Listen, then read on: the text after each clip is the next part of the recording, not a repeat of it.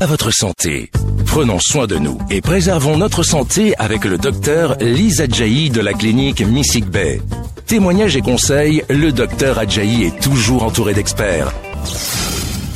Bonjour à toutes, bonjour à tous, petits et grands, parents, enfants et ados. C'est avec un grand plaisir que nous vous retrouvons autour de cette émission de santé dans les locaux de BIP Bénin Info Première sur la fréquence 106 FM. Bip bip la santé pour vous, bip bip la santé avec vous. La définition de la santé par l'Organisation mondiale de la santé à l'occasion de la conférence internationale de la santé en 1946 n'a pas changé depuis cette date. Elle est la suivante. La santé est un état de complet bien-être physique, mental et social et ne consiste pas seulement en une absence de maladie ou d'infirmité. Cela veut dire que la santé est bien différente de la maladie. Eh bien oui, c'est de ce concept dont nous allons parler encore aujourd'hui dans ce plateau radio-télévisé, en réaffirmant avec vous et pour vous les principes de ce concept de santé et en abordant et en débattant aujourd'hui du thème des troubles 10 DYS. Les dyslexies, les dyspraxies, les dyscalculies, et il y en a encore un 10 que je vais retrouver dans deux secondes quand je vous en parlerai en plantant le décor. Aujourd'hui avec nous, nous avons Solange qui nous accompagne. Elle va nous livrer son témoignage. Elle est maman d'une enfant à qui on a diagnostiqué un moment un trouble 10 et elle va nous dire comment ça s'est passé, tous les errements, les errances et les égarements qu'elle a pu subir ou vivre. Et il y a donc moi-même qui suis médecin généraliste au cabinet médical Miss B au quartier Les Cocotiers à Cotonou. Je suis femme, épouse et mère de trois enfants. Je suis aussi présidente d'une association Tojumi qui œuvre à l'aide et au soutien des personnes dépendantes et du soin palliatif. Nos plus fidèles acteurs sont vous-même, chères auditrices et chers auditeurs, petits et grands, adultes, enfants et ados. On commence. Les troubles 10. Ce sont en fait les troubles spécifiques des apprentissages. Le plus connu est la dyslexie, qui correspond, elle, à un trouble de l'apprentissage du langage écrit. La dyslexie fait partie avec la dysphasie, c'était celle-ci que je cherchais tout à l'heure, la dyspraxie ou la dyscalculie, des troubles spécifiques des apprentissages. On va revenir sur ces quatre troubles 10 en résumant sans trop de détails, mais pour que vous les compreniez. Le trouble spécifique lié aux activités numériques est communément appelé la dyscalculie. Ces troubles sont une altération de la capacité à comprendre et à utiliser les nombres. Ils affectent le calcul et le comptage, ainsi que la mémorisation des faits numériques. Ils sont également parfois associés à d'autres troubles spécifiques d'apprentissage et ils en font quand même un gros problème puisque dès qu'il va falloir manipuler les chiffres, les personnes qui vont devoir le faire vont en subir des lourdes conséquences. Il y a les troubles spécifiques de l'acquisition du langage écrit, que l'on appelle dyslexie, mais qu'on nomme aussi dysorthographie. Ils sont un petit peu différents, on va voir ce que c'est. Il s'agit là d'une altération spécifique et significative de la lecture pour la dyslexie et de la production d'écrit et de l'orthographe pour la dysorthographie. Ces troubles apparaissent dès les premiers moments de l'apprentissage sous la forme d'une difficulté à maîtriser ben, l'écrit. La déficience liée à la dyslexie est d'intensité variable selon les individus. Elle peut être aussi accompagnée de troubles, d'autres troubles 10, et dans ces cas, elle en majore les effets et les handicaps et inconvénients. La nature des troubles spécifiques du développement du langage oral, cette fois, pas écrit, est communément appelée la dysphasie. Il concerne le développement du langage oral et il peut toucher tous alors les aspects qu'on appelle réceptifs, c'est-à-dire décoder et comprendre le langage qu'on reçoit, et ou les aspects expressifs, c'est-à-dire avoir du mal à prononcer et à dire des choses dans l'oralité. C'est les troubles spécifiques du développement moteur et ou des fonctions visio-spatiales, qu'on appelle la dyspraxie. Ils portent sur le développement moteur, c'est-à-dire sur l'organisation des gestes et ou l'acquisition des coordinations de gestes et ou les fonctions visio-spatiales. Si je parle en langage courant, ça veut dire qu'il va se manifester avec des difficultés à s'habiller, à se moucher, à assembler différents éléments, par exemple d'un puzzle, ou à faire son cartable, des difficultés d'utilisation et de manipulation d'objets et d'outils, comme mettre la table, se servir à boire, des difficultés encore à réaliser des gestes symboliques, comme faire le signe de se taire ou le signe de la croix, et des difficultés visio-spatiales ne permettant pas un bon repérage dans l'espace et en particulier pour se déplacer dans des lieux peu familiers. Après ce plantage de décor, vous avez appris déjà beaucoup de choses sur les troubles 10. Nous allons laisser la parole à Solange. Elle va nous parler effectivement de son histoire personnelle en tant que maman d'une enfant à qui on a découvert des troubles 10. Comment ça s'est passé? Votre enfant était-elle qualifiés à l'école comme ayant des problèmes, parce que c'est souvent par là qu'on les repère. Et qu'est-ce qui s'est passé? Quel a été votre euh, long parcours avant d'être sûr qu'en fait votre enfant était normal, mais avec un trouble 10 Parce qu'au bout du compte, c'est ça, c'est on est normal avec un trouble 10. On vous écoute Solange. Par rapport à ma fille, euh, ça a commencé euh, quand on était encore en France, quand elle est rentrée donc au CP. Elle avait du mal à apprendre à lire. Tout le reste fonctionnait très bien, mais la lecture, c'était compliqué. Euh, à l'époque, on ne s'est pas trop posé de questions parce que ça arrive souvent chez les enfants. Donc, euh, elle a repris le CP et c'est là qu'elle a eu un peu comme un déclic parce qu'elle a changé d'école aussi, il faut le dire. Elle avait à l'époque un professeur qui était beaucoup plus attentionné, qui faisait un peu plus attention, et du coup, elle a eu un déclic et elle a su lire en même temps. C'était fini, son trouble 10 la première année de CP, c'est qu'elle avait euh, comme un blocage en fait. Mhm. On savait pas trop l'expliquer parce qu'il y a beaucoup d'enfants qui sont un peu comme ça. Euh, la première année, un peu le, la peur, ils changent d'école, la timidité, tout, ça. Mhm. Donc on s'est pas trop posé de questions. Et quand on l'a changé d'école parce qu'on avait déménagé, d'un coup il y a eu un déclic et elle, elle, savait lire comme tout le monde. Donc on s'est dit bon c'est peut-être l'école, ça mhm. pouvait être un peu tout ça. Ça se passait plutôt bien à ce moment-là. Nous avons déménagé donc pour venir euh, au Bénin. Et à partir de là, elle a commencé à grandir et c'est à partir du CE2 qu'on s'est rendu compte que ce qu'elle lisait, elle ne le comprenait pas de la même façon extraordinaire qu'il fallait le comprendre. Ah oui. Mhm. Elle le comprenait tout autre chose. Euh, tout autre chose, vraiment. Tout autre chose, vraiment. Et euh, je me posais des questions, je me disais c'est pas possible. Bon, peut-être que bon, vous savez des fois les enfants, hein, c'est un peu. Euh, Ils racontent des histoires, oui, c'est ça.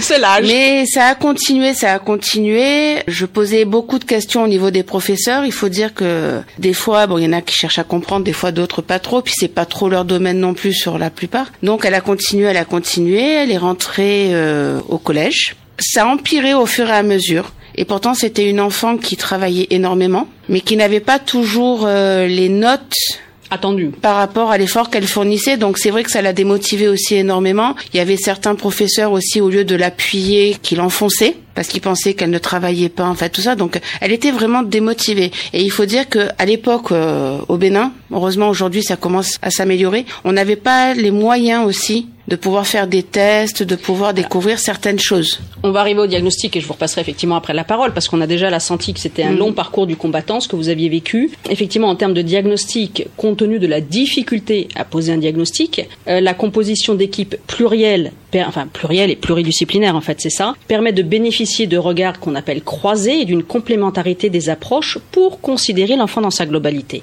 Effectivement, une réponse à partir de ce moment-là peut être élaborée et apportée au cas par cas, c'est toujours du cas par cas, en tenant compte de l'histoire de chaque porteur de troubles pour trouver des bonnes réponses rééducatives et thérapeutiques. En l'occurrence, sur la dyslexie, on prône un dépistage précoce, mais là, vous l'avez typiquement dit, c'est que ça a commencé au CP, puis après, il y a eu un décalage et un déclic qui fait qu'on a oublié qu'elle puisse avoir un problème, et tant mieux. Puis deux ans plus tard, devant une récurrence d'un nouveau problème, il a fallu quand même vous avez dit c'était au collège, attendre encore des années avant de se dire tiens quand même cet enfant en fait c'est pas qu'elle est mauvaise, il y a quelque chose d'autre. Et pour le coup, même si on veut des dépistages précoces, euh, on ne peut pas le faire de toute manière avant un certain âge puisqu'il faut attendre qu'il y ait la période d'apprentissage. Euh, et c'est par exemple les enseignants souvent qui alertent. Alors sur les plus jeunes, votre fille était un peu plus âgée, mais sur les plus jeunes, par exemple, c'est euh, un enfant qui tient mal son crayon, un enfant qui refuse d'écrire, un enfant qui écrit mal. Un travail peu soigné parce qu'effectivement l'enfant à force de faire des efforts n'arrive quand même malgré pas assez bien. Et au bout du compte il néglige parce que bah, de toute manière ça va être après en plus des remontrances. Là vous avez été particulièrement attentive sur votre enfant et finalement c'est vous qui avez permis peut-être de tirer des sonnettes d'alarme. Mais on peut imaginer que dans certaines circonstances, les parents ne soient pas aussi, vous l'avez bien dit, hein, elle lisait quelque chose, elle comprenait pas du tout la même chose que moi. On peut bien concevoir que dans certains cas, les parents ne sont pas aussi attentifs et ne se rendent pas compte. Alors, ça majore le rôle de l'enseignant. Vous, les enseignants, vous avez l'air de dire que certains sont attentifs, d'autres pas. Tout à fait. C'est un peu normal, puisque normalement, c'est pas leur rôle que de détecter des enfants 10, mais vous dites aussi que ça s'améliore. Alors, racontez-nous en quoi ça, vous pensez que ça s'améliore? Est-ce que vous avez d'autres enfants après qui ont eu les mêmes troubles et des parcours plus faciles, ou est-ce que euh, ben, parce que vous êtes maman et que vous avez, vous voyez le système scolaire au Bénin, vous pensez que les choses s'améliorent? Et en quoi elles s'améliorent? C'est parce que je suis maman. Je vois l'évolution que nous avons ici aujourd'hui comparé quand je suis arrivée en 2006. Mhm. Nous avons plus de structures aujourd'hui qui peuvent quand même euh, diagnostiquer un trouble. Il y a beaucoup plus de choses aujourd'hui qui nous permettent. Après, c'est vrai qu'au niveau de l'école, cela reste encore un peu bas à ce niveau-là. Et variable en fonction des personnes. Et variable aussi en fonction des personnes. Mhm. Voilà. Alors effectivement, la dyslexie fait reconnaître un trouble 10 à l'aide d'un diagnostic est très important dans la mesure où la reconnaissance permettra pour les enfants, les ados et les jeunes adultes d'aménager leur scolarité euh, et de bénéficier de toutes les aides dont ils ont besoin. On va voir de quel type d'aide on parle. Pour les adultes, ne pas oublier que parfois ben, votre fille elle a été dépistée au bout du compte et diagnostiquée à un certain âge, mais parfois ils traînent ça jusqu'à très longtemps. Et c'est à l'âge adulte qu'on pose enfin le diagnostic. Ça permet dans ces cas de mieux appréhender leur devenir professionnel et personnel, avec des euh, en termes d'aide au recrutement, d'aménagement de postes de travail, etc., etc. On dit que la dyslexie, puisque c'est la plus fréquente, elle semblerait toucher à peu près 5% de personnes, mais attention il y a beaucoup dont on ne pose pas de diagnostic, donc ce 5% est un petit peu factice. Il doit être pris en charge le plus tôt possible. Ça permettrait effectivement à l'enfant de rattraper son retard en lecture et de réussir par la suite une scolarité normale, car il ne faut pas se cacher. Euh, parfois, effectivement, leurs scolarités sont vraiment euh, handicapées et peuvent être parfois stoppés à tort parce que effectivement non, on n'a pas repéré un trouble 10. Ça veut dire aussi que cette prise en charge, elle peut se faire au sein même de l'établissement scolaire de l'enfant et c'est là que c'est important d'en parler, c'est que si les choses s'améliorent, c'est peut-être aussi parce que cette notion rentre dans les établissements et que les enseignants se mettent à se rendre compte qu'ils ont un rôle au bout du compte primordial pour le découvrir. Elle va donc impliquer l'instituteur, mais plus largement, souvent le médecin, l'orthophoniste et les parents. Alors le bilan pluridisciplinaire généralement, il faut intervenir un orthophoniste, parfois une psychologue, psychologue clinicienne ou neuropsychologue, on n'en a pas trop au Bénin, ça c'est dans la littérature qu'on trouve, un psychomotricien, on n'en a pas au Bénin, c'est dans la littérature qu'on trouve, un ergothérapeute, je ne vous définis pas tous ces mots-là parce que justement, ce ne sont pas des offres de soins que nous avons facilement au Bénin. Mais ça peut être aussi, par exemple, un ophtalmologique sur certains troubles 10 euh, pour euh, aider à mieux voir. Parce que s'il y a en plus un problème de vue, euh, bon, on va pas aider l'enfant. Généralement, c'est le médecin qui en coordonne la synthèse. Et après avoir posé le diagnostic, on fait un plan de traitement parmi lequel une chose est importante, et je suis sûre que vous allez le souligner, Solange, la communication entre les professionnels du champ de la santé des troubles 10 et l'équipe pédagogique. Est-ce que vous, vous avez bénéficié de ce type d'échange ou est-ce que c'est vous qui avez dû faire la navette pour essayer de tirer dans tous les sens euh, les uns les autres euh, autour de votre enfant? C'est moi. C'est vous. Félicitations. vous êtes le plan de traitement. bon.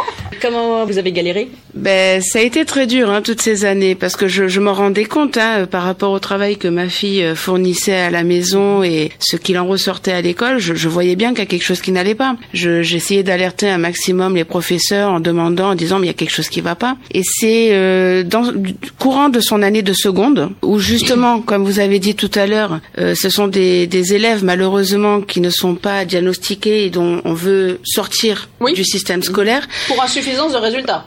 Exactement. C'est ce qu'ils ont voulu faire à ma fille, alors que c'est une enfant honnêtement pas parce que c'est la même, mais qui est vraiment très sage, très posée. Euh, j'ai dû me battre encore plus. Du coup, j'ai réussi à trouver un orthophoniste grâce à un médecin, un orthophoniste béninois. Je l'ai amené faire donc euh, des séances chez lui et c'est lui qui a diagnostiqué alors que ma fille avait euh, un trouble de la dyslexie mais qui était rare. Racontez. Ben c'est pas comme la dyslexie qui est la plus courante où ils confondent les lettres, où ils écrivent. Voilà.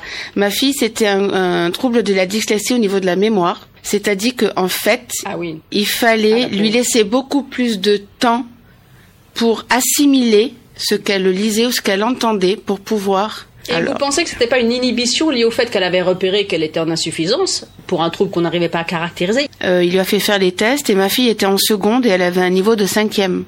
Mhm. Elle avait accumulé euh, malheureusement. Voilà, accumulé toutes ces années et pourtant elle travaillait comme une battante. Donc il y a tout un système qui a été mis en place même au niveau de l'école. Il y a un suivi qui a été fait. Bon, c'est moi qui faisais un peu entre les deux. Franchement, elle a eu des professeurs en première, en terminale qui étaient géniaux qui l'ont suivi, qui l'ont encouragé et elle a pu rattraper au fur et à mesure tout ce retard et elle a eu son bac du premier coup. D'ailleurs, on pensait qu'elle aurait pu son rattrapage, beaucoup le pensaient, mais elle l'a eu du premier coup. Et euh, c'est parce qu'on a mis en, place, c'était simple. Il y avait, de toute façon, il n'y avait pas grand chose à mettre en place, c'est juste lui laisser du tiers temps. Les causes de la dyslexie et des autres troubles 10 sont méconnues. Hein. On ne sait pas qualifier d'où ça vient, donc il n'y a pas un traitement particulier pour résoudre la cause. Des mesures de prévention sont peu connues aussi, puisqu'on ne peut pas prévenir l'apparition de la dyslexie. Elle va finalement passer cette prévention par un dépistage précoce. Et au bout du compte, comme les conséquences peuvent être très variables en fonction de la sévérité des troubles, hein, parce qu'il y, a des enfants qui ont des, troubles beaucoup plus graves peut-être que votre propre enfant, puisque vous racontez vous-même qu'à un moment il y a eu un déclic en plus, donc on pourrait croire qu'elle a une petite rare, mais peut-être une forme légère je n'en sais rien. Les enfants donc souffrant de troubles 10 rencontrent souvent donc des très grosses difficultés scolaires au bout du compte, qui peuvent même parfois traduire un mal-être. Parfois certains vont devenir agressifs à force de se retrouver ben, indexés par l'enseignant ou quoi ou qu'est-ce, et même euh, avoir des comportements inadaptés. Il faut pas oublier que dans tout ça, il y a la période de l'adolescence qui peut amener à dire à sa mère euh, tu me tu m'énerves avec tes exercices, moi je veux faire autre chose. J'imagine que vous avez dû les subir. Plusieurs troubles 10 peuvent en plus être associés on n'a pas découvert chez votre enfant d'autres troubles 10. Il n'y avait que de la dyslexie portant sur la mémoire. Elle n'avait pas de dyspraxie, de dyscalculie. À l'époque, nous n'avons pas fait les tests euh, par mhm. rapport à cela. Peut-être qu'aujourd'hui, il y aurait, mais euh, j'avoue qu'à l'époque, déjà, le fait qu'on découvre qu'elle avait une forme de dyslexie, c'était déjà, euh, c'était déjà beaucoup, un grand pas, oui. D'accord. C'est vrai que moi, par exemple, au cabinet médical Mystique B, quand on m'adresse des enfants 10, parce que maintenant, effectivement, les enseignants, comme vous le dites, hein, certains sont plus sensibles à ça ou pas. Quand on m'adresse des enfants atteints de ces troubles-là, je mets en place dès que je peux, en tout cas sur une période de, enfin sur une consultation bilan, un pédiatre, un pédopsie, un orthophoniste et moi-même, sachant qu'après, je vais essayer de trouver des compétences selon qu'elles existent ou pas au Bénin, et parfois on n'en a pas. On a parlé de l'absence de psychomotriciens, on a parlé mm. de l'absence d'ergothérapeutes, euh, et puis d'autres euh, spécialités. Je mets parfois une psychologue si je sens qu'effectivement il y a, mm-hmm.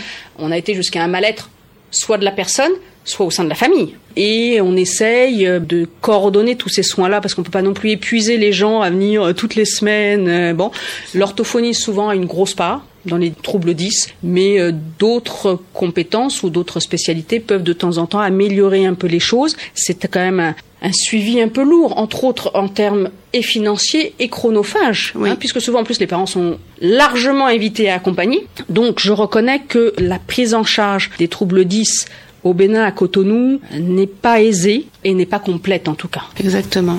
Alors, je vais juste resynthétiser pour nos auditrices et nos auditeurs comment on pourrait être en alerte sur son enfant qui présenterait un trouble 10 et après on relaissera quand même le mot à Solange pour qu'elle nous dise ce qu'elle a encore envie de nous dire puisque pour la première fois peut-être on lui donne l'occasion de dire que franchement à un moment il y a eu marre et jusqu'à ras la casquette. Elle nous dira ce qu'elle voudra et ce qu'on voudra qu'on retienne de cette émission. Et je lui laisserai la parole pour clore cette euh, émission. Alors les symptômes de la dyslexie chères auditrices et chers auditeurs on a vu qu'ils sont parfois difficiles à détecter et parfois quand même toutefois certains sont visibles avant l'apprentissage de la lecture pour le coup. Je parle de la dyslexie qui est la plus fréquente. Alors les signes possibles avant l'école primaire, on retrouve un langage tardif, une difficulté à apprendre de nouveaux mots ou à construire des phrases, une difficulté à reconnaître les lettres, une incapacité à faire des rimes, une tendance à rencontrer les difficultés pour écrire son prénom, une mémoire immédiate insuffisante, une difficulté à se repérer dans l'espace. Les signes à l'école primaire, une fois qu'on rentre en CI ou CP,